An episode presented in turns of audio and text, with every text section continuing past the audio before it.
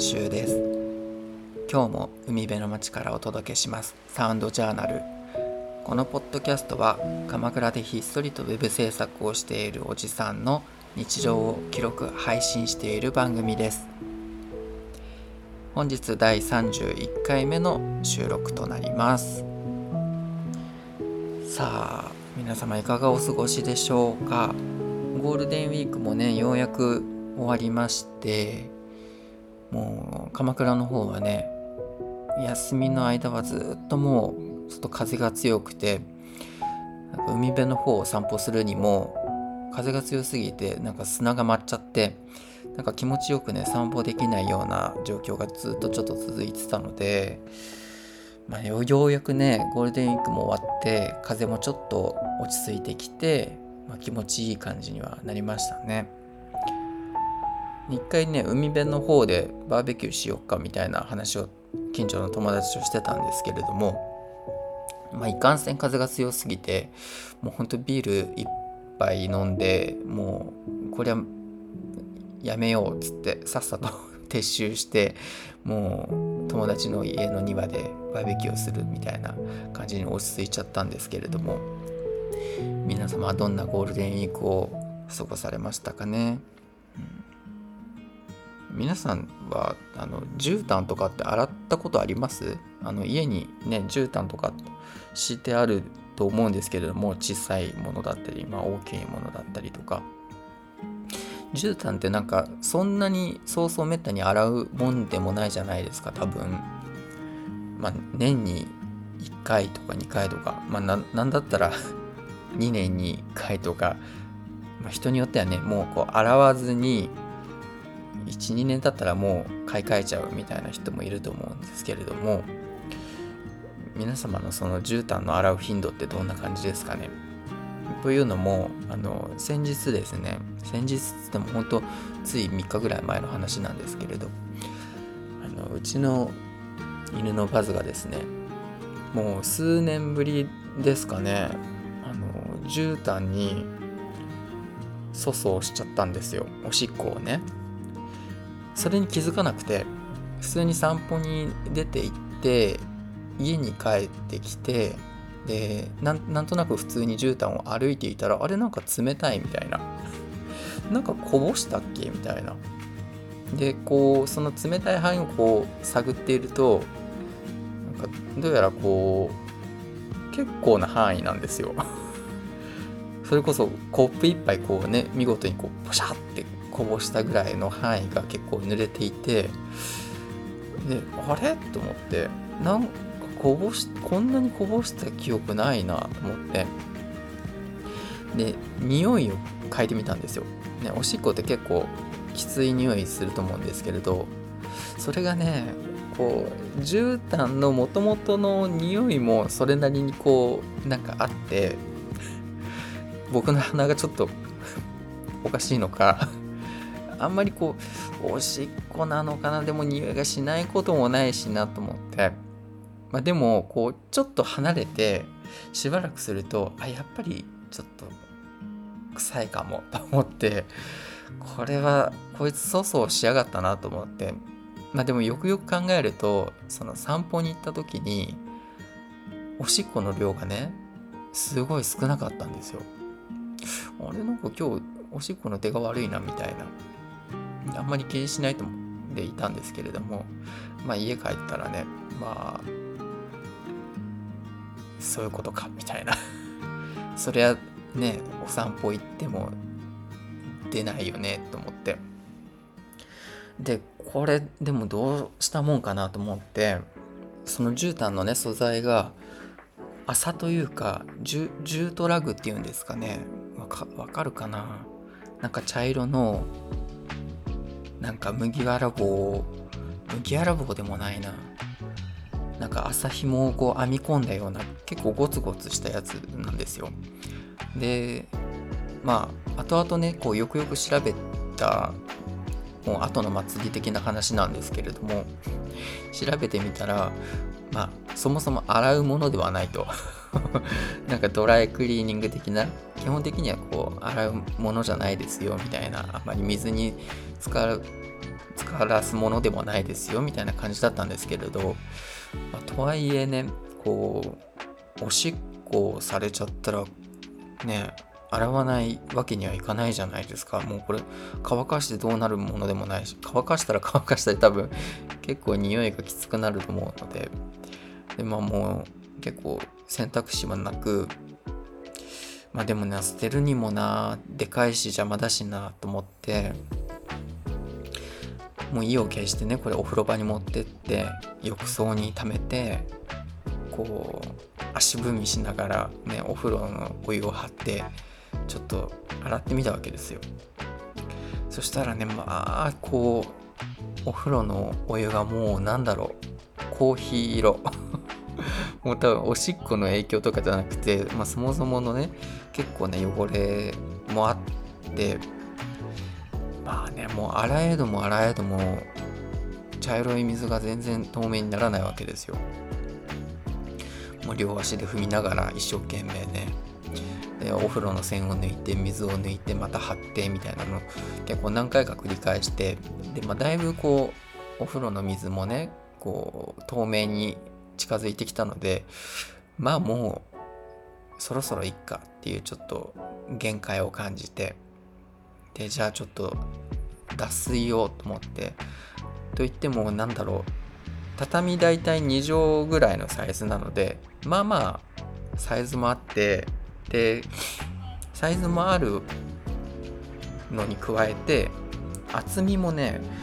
1センチはないぐらいなんだけどそこそこ厚みがあるんですよ。なんか折りたたむと結構な厚みになるのでなんか洗濯機にも入らないみたいなサイズなんですよね。でその洗濯機にも入らないからもうこれはもう風呂場でまた足踏みしてできる限り脱水するしかないと思ってでこれまたなんかネットとかで調べたらあのー、まあ、お風呂場とかどっかに立てかけておけばしばらくね水水がだいぶはけるから、まあ、それをはけ終わったらこうちょっとベランダとかテラスに持ってって乾かすみたいな感じの方法がま載ってあったので、まあ、とりあえず1日立てかけておいて脱水するかと思って朝一で干そうと思って。で立てかけるにしても何だろうこの朝が水を吸った時の重さっていうんですかね。多分これね何キロぐらいあるんだろう。なんか10キロぐらいあった気がする体感。普通にトレーニングでダンベル持つより重かったもん。結構だからしんどくてこれ本当に水切らないときついなと思って。でまあ本当一日お風呂場に置いてでできるだけね水がポタポタ足りないぐらいまで絞ってで翌日の朝から本当日が出る直前ぐらいからずっとベランダにねちょっと立てかけてなんだろう M 字みたいな感じにして風の抜けがいいようにして乾きやすいような形で干してたんですけれども。まあでもねなんだろう。やっぱりこのジュートラグの性質ですかね。本当に水を吸うとなかなかねほんと乾きにくくてすごい天気のいい日で丸一日干してたんですけれどもそれでも全部は乾ききらなくて結局ね、なんかちょっと端々ちょっと厚めの縫い代の厚い部分とかがまた若干湿ってる感じだったので最終的にはまた浴室に持って行ってあの浴室でこうまたバッてできる限り広げてで浴室乾燥を多分5時間ぐらいしたのかな。結局5時間ぐらいしてまあもう、ま、これだったらちょっと許容できるかみたいな乾きになって、まあ、なんとかまたね床に敷くことができるようになったんですけれどもいや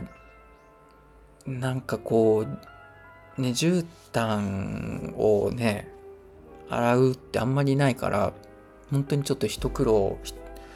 しましたね。皆さんは絨毯とかって洗います？で多分犬猫飼ってる方はあるあるあるなのかもしれないですけど洗いやすい絨毯にした方がいいですね、うん、まあでも僕もそのこの絨毯にしたのはうちのバズがおしっことかも覚えもうトイレシートとかその外でしかしないとか、まあ、ある程度おトイレを覚えたのでこれだったらまあ粗相しないかなと思って買ったんですよ。で一番最初のラグは本当もちろんなんか粗相されてしまくられていたので、うん、結局ね買い替えることになってたんですけれどもその経験を踏まえてあもう大丈夫だなって分かって今の絨毯にしたのでまさかねこれで粗相されるなんて思ってなくて。しかもこれまだねおしっこだったからまだちょっと良かったもののちょっとやばめのうんぴだったら あのこのジュートラグの性質上なんかこう編み込んであるからなんかね根があるんですよ。こう網目っていうか。その網目にねこううんぴがこう挟まっちゃったり入り込もうもんならまあもうねなかなか取るのが至難なわけですよ、ま、だから、まあ、うんぴじゃなくてまだ良かったなみたいな。ね。うんぴもねコロコロのうんぴだったらまだねこうポイって取れるからいいんですけどちょっとヤマメのだとねもうちょっと地獄じゃないですか。ピンセットでこうそっと取らないとっていうぐらいね結構デリケートなものだから。まあそんな感じでねちょっとしょうもない 話なんですけれども。この3日ぐらいのお話ですね、うん、その絨毯を洗いましたっていうお話です。で犬猫飼ってる方は絨毯の素材に気をつけてくださいと。洗う。ねこうまだねうち2畳ぐらいの絨毯だったからさかろうじてこう自宅でなんとかこう洗えるようなレベルだったけどこれもう4畳5畳ぐらいになってくるともう自宅で洗うの無理だよね多分。庭とかでなんかホースかけて 洗うぐらいの勢いじゃないと多分ちょっと難しいと思うので。ほんとね動物飼ってる方はえ、でもみんなどうしてるんだろう。なんかそんなハプニングの一つや二つあるよねきっとね。まあでもあれかもっと洗いやすい絨毯とかラグを買ってるよねきっとね。きっとねそうだよね。いやほんとちょっと今回は学びでした。学びっていうかね分かってたはずなんだけどまさかっていうねあれだったのでちょっと、まあ、犬もね9歳になってきてるので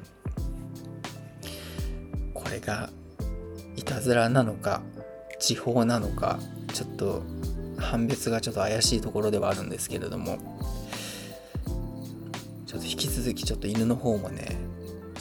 注視しながら見守っていきたいと思いますね。まあ、そんな感じでちょっと今日は絨毯洗濯のお話で終わろうかなと思います。サウンドジャーナルでは皆様のご意見やご感想をお待ちしております。よければ気軽にメッセージを送ってください。お待ちしております。それでは皆様おやすみなさい。